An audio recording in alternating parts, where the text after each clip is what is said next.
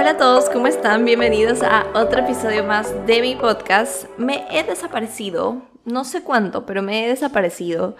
No me pregunten por qué, pero tengo una resistencia a grabar un episodio del podcast. O sea, no sé qué es, no sé de dónde viene, no sé si tal vez es el hecho de que muchas veces me pongo mucha estructura para grabar el podcast o quiero que un tema sea perfecto, sea súper bien hecho. Y a veces cuando nos caemos o nos envolvemos en la perfección, tendemos a procrastinar. Y eso también lo hablo en el tema de un estilo de vida saludable.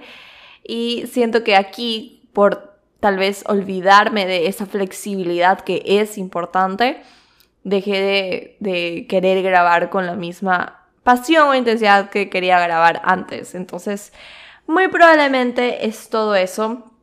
Y voy a intentar hacer episodios eh, que de verdad les den herramientas y les ayuden, pero que también se sientan livianos de grabar, ¿verdad? Entonces, igual si ustedes tienen temas que quieren que yo hable, que quieren que conversemos por aquí, cualquier tema que sea, me pueden escribir por DM y ahí podemos conversarlo para ver si sacamos un episodio al respecto. Se supone que hoy iba a ser un episodio pequeño de esta serie que hice hace varias semanas que son como episodios de la vida cotidiana hablando de temas eh, que vivimos día a día con respecto al cuerpo, la comida, un estilo de vida saludable. Eh, y son como cápsulas más pequeñas. No sé si este vaya a ser más pequeño, la verdad, pero sí es como una cápsula pequeña de un tema que siento que es sumamente importante hablar y a veces no me da suficiente extensión de hacerlo en Instagram. Y es el tema de que tu cuerpo siempre está hablando, tu cuerpo siempre está tratando de darte mensajes, de decirte la verdad. Y lo hemos silenciado por muchísimo tiempo o tenemos la costumbre como sociedad de silenciar al cuerpo porque creemos que el cuerpo es engañoso, que el cuerpo es como esta parte carnal de nosotros que no nos dice la verdad, que no debemos hacerle caso porque si yo sigo los deseos de mi cuerpo, entonces me va a ir mal en la vida y voy a hacer las cosas mal y estoy dejándome guiar por la carne y todos estos mitos, ¿verdad? Que yo creo que simplemente nos siguen desconectando de la maravilla que es nuestro cuerpo y que creo que es una de las herramientas o el vehículos más lindos para conectar con la vida y para aprender a ser guiado incluso divinamente, porque por algo, si crees en Dios o en la divinidad que tú creas, te dio un cuerpo. Entonces, eh, el cuerpo no está por simple azar, sino que tiene una función preciosa que nos puede ayudar a vivir la vida de una manera muy distinta y a vivir un estilo de vida saludable de una forma muy distinta. Entonces creo que partiendo desde ese principio, porque yo siento que por muchos, muchos años me desconecté de mi cuerpo y por otros temas como que me disocié de mi cuerpo. Eh, y no estaba en él, ni, ni sabía cómo escucharlo, ni cómo entenderlo. Y hoy en día es es súper lindo como cada vez lo descifro, lo entiendo más y cada vez voy descubriendo cosas que me van ayudando a vivir de forma más alineada con mi cuerpo y mis necesidades. Entonces, definitivamente es un tema que quiero como tocar y sí, definitivamente está muy de moda el concepto de escuchar nuestro cuerpo hoy en día. Tal vez en mi cuenta lo escuchen mucho, pero también hay muchas cuentas que siempre nos hablan de escucha tu cuerpo, escucha tu cuerpo, escucha tu cuerpo. Y es un tema que a veces se vuelve controversial porque realmente no se entiende bien qué significa escuchar el cuerpo o realmente a veces interpretamos mal el significado de escuchar nuestro cuerpo.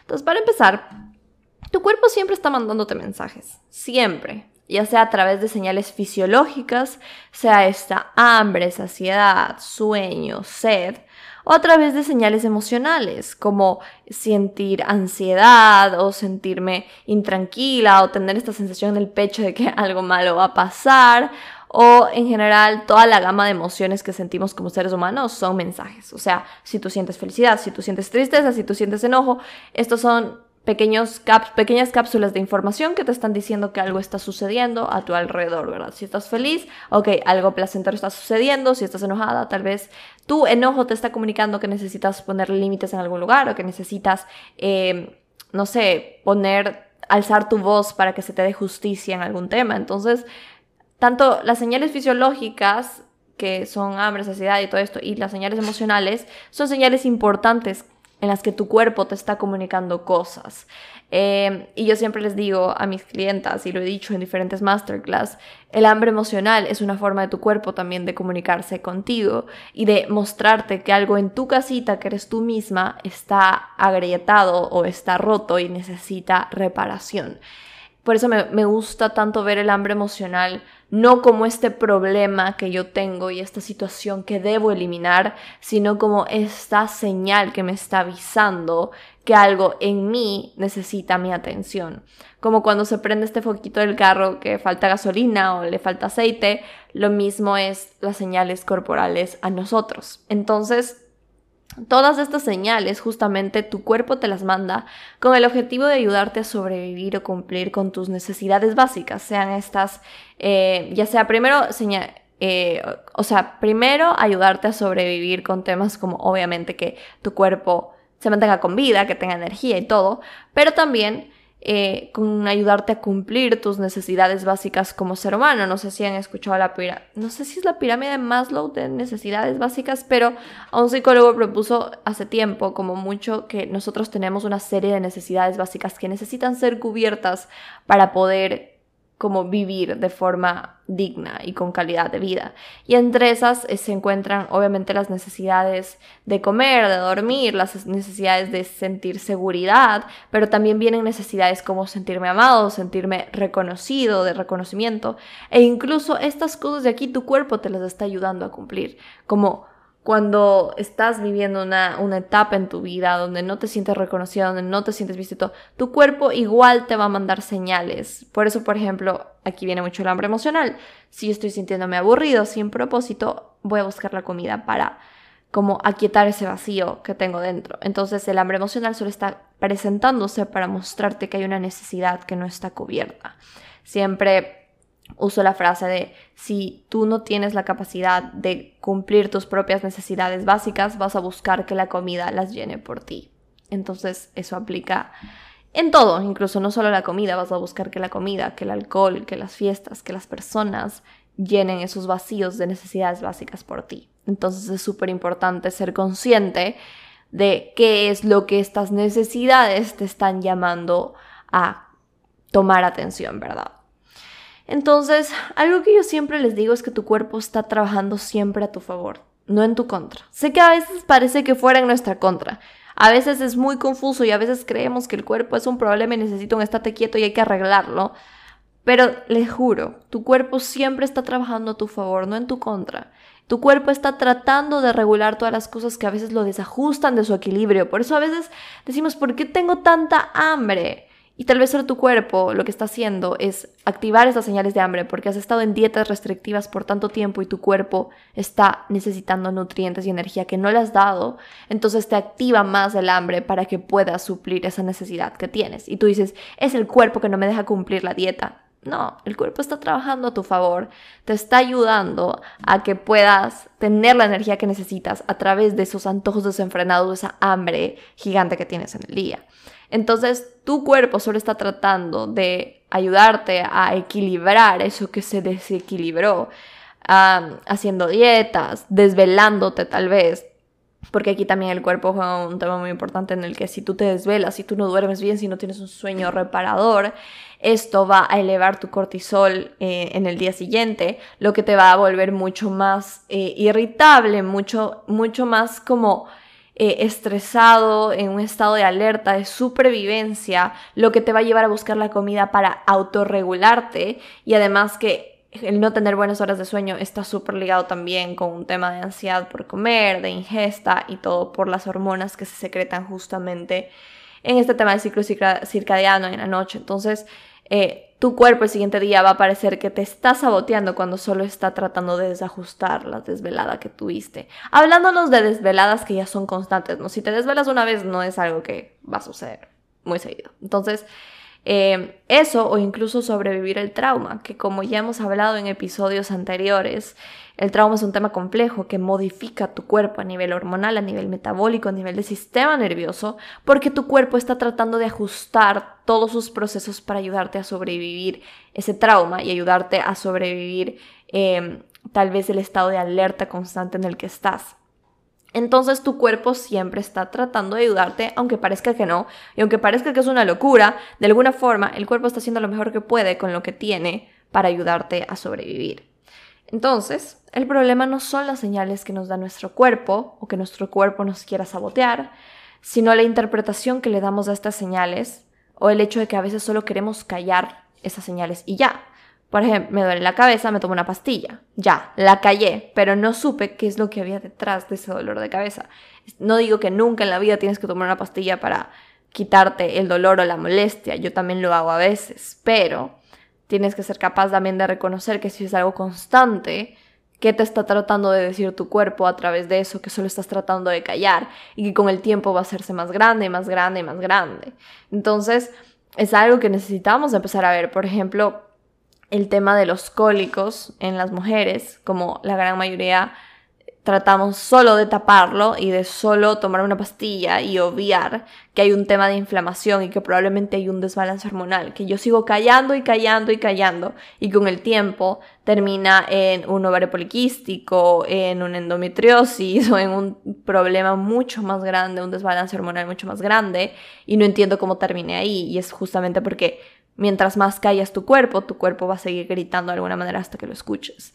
Entonces, eh, no es el problema la señal que te está trayendo tu cuerpo, sino a veces o la interpretación que le damos o el hecho de que solo lo queremos callar y ya. Y otro problema que está súper ligado con la interpretación que le damos a estas señales es que estamos sumamente y profundamente desconectados de nuestro cuerpo hoy en día y de sus necesidades.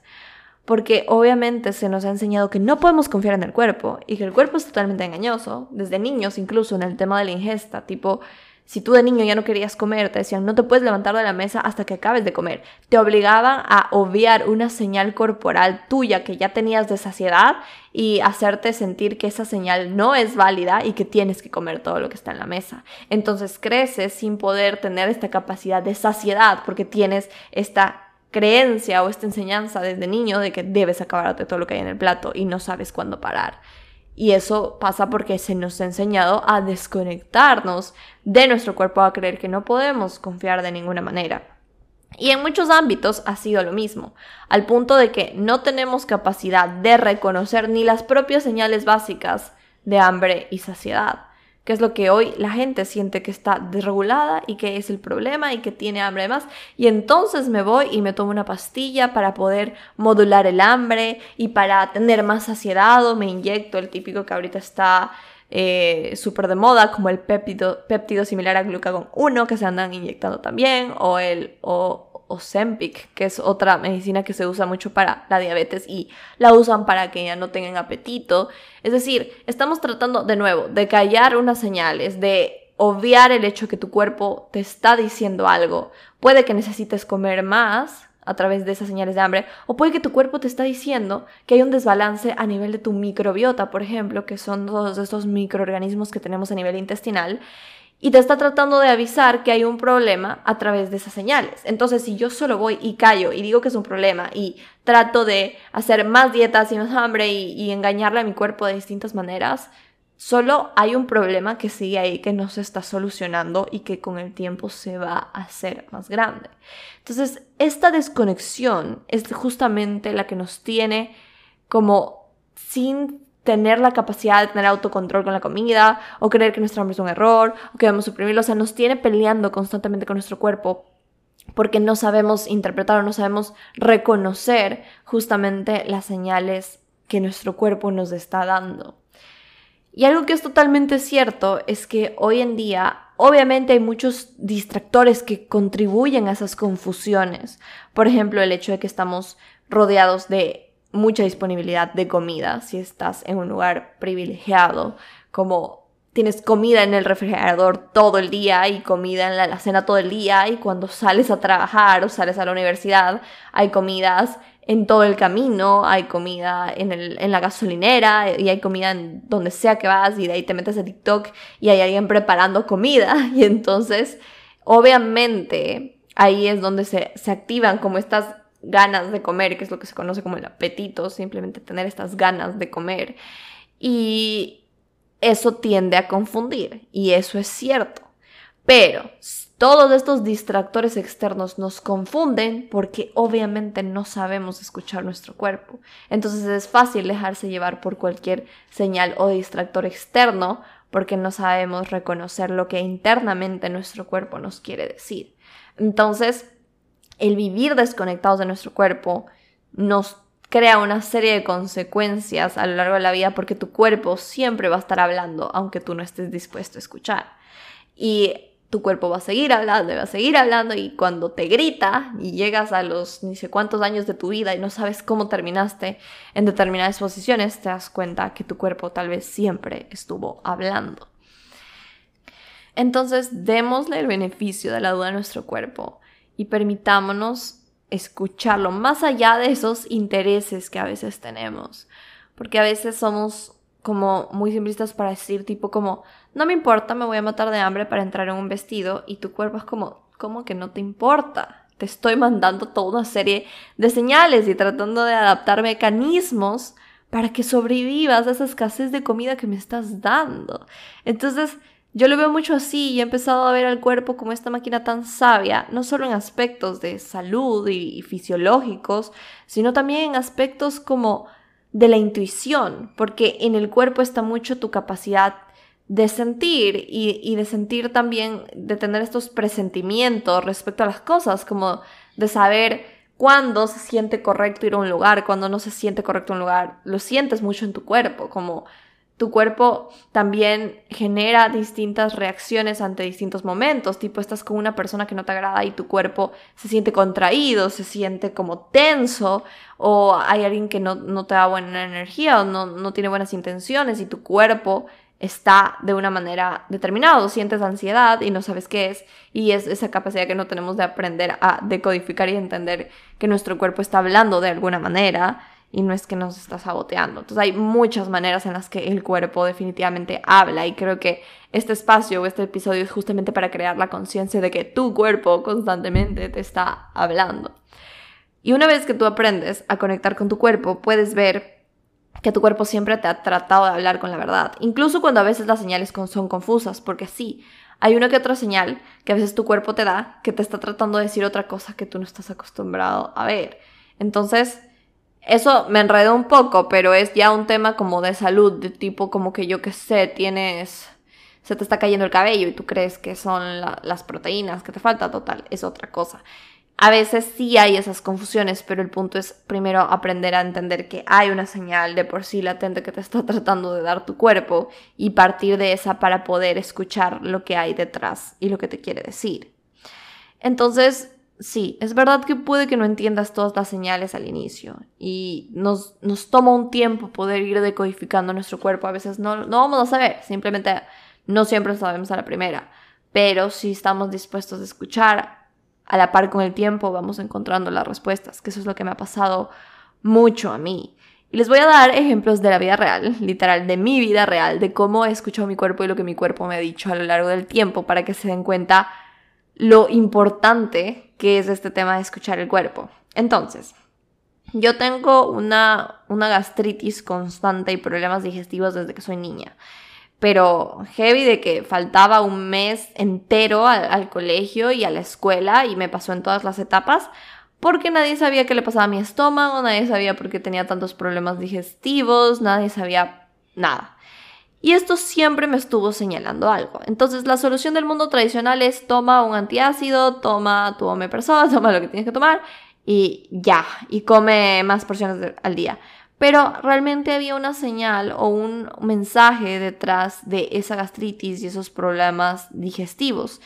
Y no, me, no, no fue fácil descifrarlo para mí como eh, en un mes, no. Fueron años de años de años. De que recién al 2022 o 2021 descubro cuál es la razón raíz que me estaba tratando de avisar mi cuerpo sobre esos problemas digestivos. Que si no has escuchado mis episodios anteriores sobre cómo sané mis problemas digestivos o cómo los he ido sanando, porque a veces aún hay cosas que hay que seguir sanando, es un proceso constante, pero eh, en esos episodios les hablé de cuál fue el trasfondo raíz que me estuvo señalando mi cuerpo, pero es el tema del trauma. Entonces había un trauma no resuelto y mi cuerpo estaba en un constante estado de alerta, de inseguridad Eh, y esto obviamente afectó todos mis sistemas al punto de que este estrés crónico generó obviamente cambios en mi ácido clorhídrico en el estómago. Eh, y obviamente todos estos problemas digestivos eran un reflejo de un problema de trauma que yo tenía que solucionar, dejar ir, sanar e ir trabajando. Que el trauma no se resuelve en una sola, es algo que toda la vida estás trabajando, pero fue algo que me ayudó a entender que ahí había un problema latente que yo no estaba poniendo foco en mi vida. Entonces, eso me sirvió entenderlo más al fondo. Ya, pero fue cuando le di atención, fue cuando dije, ah, con razón me duele el estómago todos los días. Ah, es que tengo acidez del estómago todos los días. Ay, es que me di cuenta que después de esta comida y esta comida y esta comida, tengo mucha hinchazón, me siento mal. O sea, yo no simplemente no notaba esas cosas, simplemente las ignoraba antes. Como tenía todo este malestar estomacal y siempre trataba de ignorar o me tomaba algo para omitirlo, pero nunca dije, ah, ok, ¿qué significa esto y qué estoy sintiendo y qué intervenciones necesito tomar para ayudarme? Entonces, esa fue una de las señales súper grandes que he tenido con mi cuerpo y que fue el gran maestro que me enseñó por año y medio un tema y tomas súper importantes y súper profundos de mi vida y de mi infancia que yo tenía que tomar atención. Y suena loco, pero así es, el cuerpo habla de muchas maneras. Otro ejemplo, eh, el año pasado, si no estoy mal, estaba con muchos antojos de dulce y de comida, sobre todo en las tardes, era como, siempre quería comer un montón, ya, y siempre. Y estaba súper latente estos antojos y me di cuenta, haciendo este trabajo, de introspección y también como ya sabiendo obviamente el abordaje del hambre emocional, pude llegar al fondo de qué es lo que mi hambre emocional estaba tratando de decirme y justamente era que a mi vida le faltaba placer y le faltaba como sazón. Era como estaba viviendo cosas muy monótonas, rutinas muy monótonas y eso llevaba a que busque placer en otras cosas ya que no lo tenía en mi día a día. Entonces este comer por estar aburrida o por no sentirme estimulada eh, o cuando siento mucho estrés, eh, han sido formas en las que me puedo dar cuenta, ah, esto está pasando. Por ejemplo, cuando estoy en semana de exámenes siempre, siempre tengo muchísimos antojos de comer algo crocante y de comer algo como que, que, que me haga, me dé esta dosis de dopamina porque estoy sumamente estresada. Pero lo único que esa hambre me está tratando de decir es que estoy desregulada y que necesito ayudarle a mi cuerpo a sentir ese estado de paz. ¿Que puedo comerme unas papitas mientras estudio? Sí, pero también tengo que tomar en cuenta que mi cuerpo está estresado y que necesito darle la atención. Y algo que hice el semestre pasado fue que en mi semana de exámenes, durante cada descanso que tenía entre que estudiaba, en vez de ponerme a ver redes sociales, lo que hacía era hacer ejercicios de regulación del sistema nervioso para poder ayudarle a mi cuerpo a sentir esta seguridad y esta calma. Y eso ayudó demasiado a vivir esta etapa de exámenes de una forma muy distinta a lo que solía estar acostumbrada y de una forma en la que mi cuerpo se sintió seguro y más calmado y tranquilo. Entonces, em, el hambre emocional, esos antojos de dulce y de comida me estaban diciendo algo y ahí fue donde pude ir a la raíz y ver lo que estaba pasando. Ah, es importante entender que el hambre emocional no es mala. Usar la comida para regular tus emociones no es malo. Lo malo es cuando es tu único recurso para solucionar esas cosas porque ahí vas a abusar de ella, de la comida. Entonces se trata un poquito de ir como a ese fondo de, de qué es lo que estoy buscando o necesitando detrás de este antojo o esta necesidad. Otro ejemplo de mi vida este es muy chistoso, fue cuando tuve un invitado en mi casa eh, que se quedó como algunos días y yo tenía conflictos sin resolver con esa persona.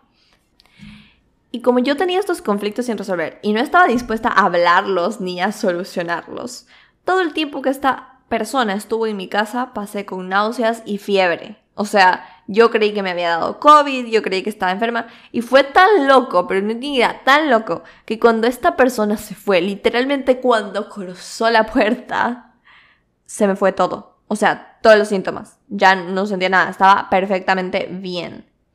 Y fue mi cuerpo avisándome que sentía un rechazo hacia esa persona y tenía todas estas emociones acumuladas que obviamente se estaban manifestando a través de un malestar estaban tratando, estos síntomas trataban de manifestar lo que yo no podía expresar o lo que yo no quería más bien expresar en ese momento. Y fue súper loco cuando me di cuenta de eso. Fue como, wow, ya te todos los cabos. Y fue como que, qué, qué, qué loco como el cuerpo te avisa tantas cosas en el tiempo.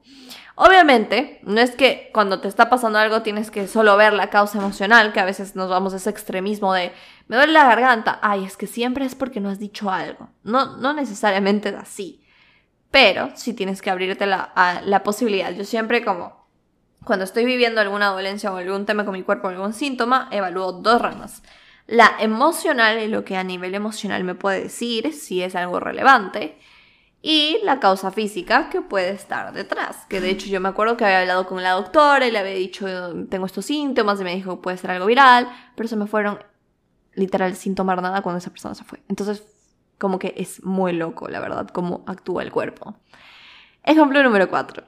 Eh, mi cuerpo, cuando mi sistema nervioso se altera, porque lo tengo bastante sensible justamente por el tema del trauma, cuando mi sistema nervioso se altera, yo empiezo ya a ver señales, pero cuando está ya bien alterado. Entonces veo tipo como tengo insomnio, no puedo dormir, me levanto en las noches, estoy súper irritable, estoy súper enojada con todo el mundo. Y cuando yo veo esas señales me doy cuenta y también me empieza a doler el estómago. Entonces cuando yo veo esas señales me empiezo a dar cuenta que ajá, que mi sistema nervioso está desregulado, está en este estado de, es en este estado simpático que hemos hablado a veces, que es este estado de alerta de fight or flight, y necesito herramientas para regularlo. Entonces, cuando estoy así, primero, ok, ¿qué es lo que me detonó? ¿Qué estoy viviendo? En muchos casos han sido distintas cosas, hay, hay cosas que me han detonado diversas situaciones de mi pasado, de mi vida, que generan este estrés en mi cuerpo. Otras veces son cosas más latentes del presente, como que estoy estresada por algo, eh, tengo un conflicto sin resolver, como que, etcétera, etcétera, etcétera. Entonces, eso me permite ver que algo está pasando detrás y que mi cuerpo no está actuando de loco simplemente con ese insomnio y esa ansiedad, sino que hay algo que necesito tomar atención. Entonces, estos ejemplos espero que les sirvan para entender que tu cuerpo siempre te está hablando de distintas formas. Y yo sé que aquí va a haber como la, la pregunta de, ya, pero ¿cómo lo empiezo a escuchar? Y la respuesta que les voy a dar suena tan básica, pero es que es la, la verdad, escuchando. Pregúntame, ¿cómo escucho a mi mamá hablando? Escuchándola, tomando la atención. Eh, y es muy diferente oír a escuchar, ¿verdad? Entonces, una cosa es sentarte y que tu mamá hable y tú oigas, pero tengas la cabeza en otro lado, y que de verdad escuches, la escuches, te sientes, la mires a los ojos y le des tu enfoque y tu atención por un segundo. Entonces, cuando hablamos de escuchar al cuerpo, literalmente hablamos de presenciar las señales que te están dando y darte el permiso de escuchar, no solo oír. Ah, me duele la cabeza, me tomo una pastilla. No, escuchar como, ok, me siento, ¿qué está pasando? ¿Qué estoy sintiendo en este momento? ¿Cómo se siente esto en mi cuerpo? ¿A qué hora empezó? Y tratar de de verdad poner atención en nuestro día a día, en nuestro cuerpo. Hoy en día, la mayoría de síntomas, tengo la capacidad de sentir mucho mi cuerpo, por ejemplo, en los entrenamientos y darme cuenta cuando mi energía no está en un buen estado para entrenar o necesita otro tipo de entrenamiento. Y eso lo he ido desarrollando con el tiempo. ¿Por qué? Porque he estado presente. Antes entrenaba para entrenar y me obligaba a entrenar, no importa la época, no importa la fase. El día de hoy soy muy, muy atenta en ver cómo mi cuerpo reacciona en las diferentes, por ejemplo, etapas de mi ciclo menstrual y ver cómo la energía sí varía en cada una de ellas. Y soy muy presente en como escuchar y también registrar y decir, ok, estoy en mi fase lútea, tengo menos energía. Entonces, no es esta fórmula mágica. Yo usualmente en sesiones de health coaching trabajo con ciertas plantillas que me permiten como darle los primeros pasos a mis clientes para que escuchen su cuerpo. Les voy a dar el ejemplo de una que uso muchísimo en las sesiones y es de conexión interoceptiva. La conexión interoceptiva, las sí, la interocepción se llama, es esta capacidad que tienes de sentir tus señales internas, tu temperatura corporal, cómo estás internamente. Y hay muchas veces que no tenemos esta capacidad interoceptiva, puede ser por dos razones, porque obviamente toda la hemos estado desconectados y no, no tenemos la habilidad de conectarnos, que pasa mucho, o la otra es porque viviste un trauma o una situación muy difícil que te obligó a disociarte de tu cuerpo para no sentir porque era muy aterrador.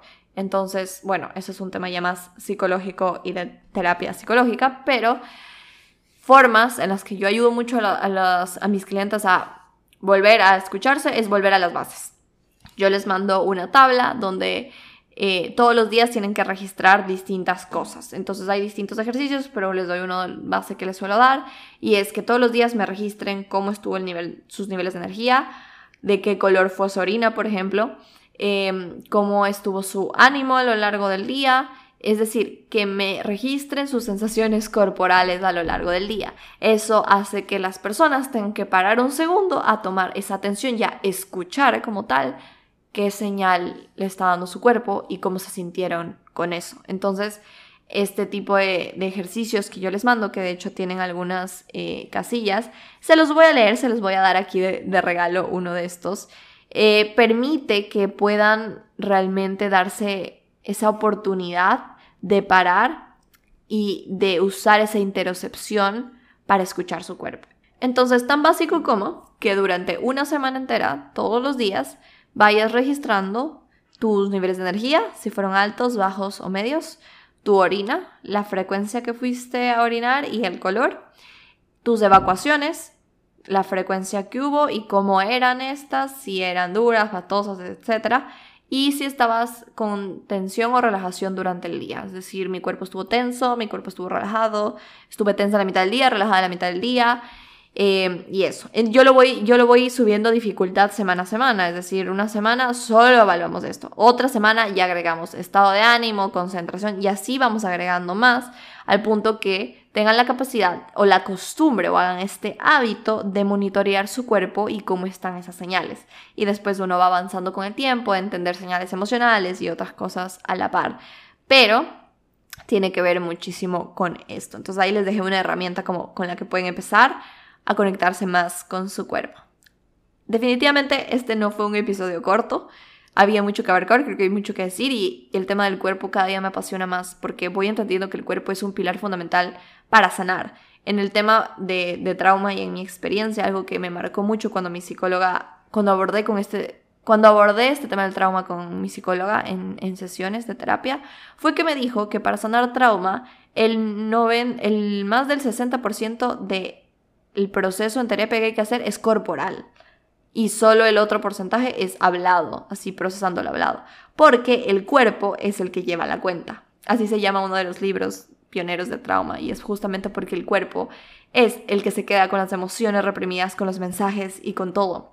Entonces en esta experiencia de vida, para tú poder sanar, para tú poder evolucionar, no puedes hacerlo lejos de tu cuerpo. No eres un alma andante sola, o sea, sí eres un alma, pero en esta experiencia de vida estás ligada a tu cuerpo. Y creo que justamente el evolucionar o el trascender como seres humanos es aprender a usar tu cuerpo a tu favor y a escucharlo y entenderlo, más que callarlo y creer que solo eres un alma andante, porque sí eres un cuerpo en esta experiencia de vida. Después de esta experiencia de vida, quién sabe, pero en esta experiencia de vida eres un cuerpo. Entonces, eh, cada día aprendo más la importancia de usar nuestro cuerpo para sanar, para escuchar y para entender tantos mensajes. Hace un año yo me fui a un retiro en Quito y nos fuimos a un retiro, fue precioso, de verdad quiero repetir un retiro así, pronto lo haré, voy a estarlo buscando. Y en este retiro, eh, una de las cápsulas que hicimos durante ese día fue pura terapia corporal, literalmente. O sea, no era nada hablado, era pura terapia corporal donde por una hora estuvimos haciendo una serie de ejercicios, bailes, conexión con el cuerpo, como saltos, abrazos, un montón de cosas, que a cada uno le revelaron una verdad sobre su vida que no se había dado cuenta. Y yo me quedé loca porque después de esa, de esa sesión que tuvimos, me acuerdo que todos nos sentamos en un círculo a compartir lo que habían descubierto. Y tú decías, de esa experiencia tan loca que era mucho de baile, porque justamente usaban el baile como esta forma de terapia y de eh, autoconocimiento, cada uno entendió algo diverso de sí mismo que tenía conflicto en su vida.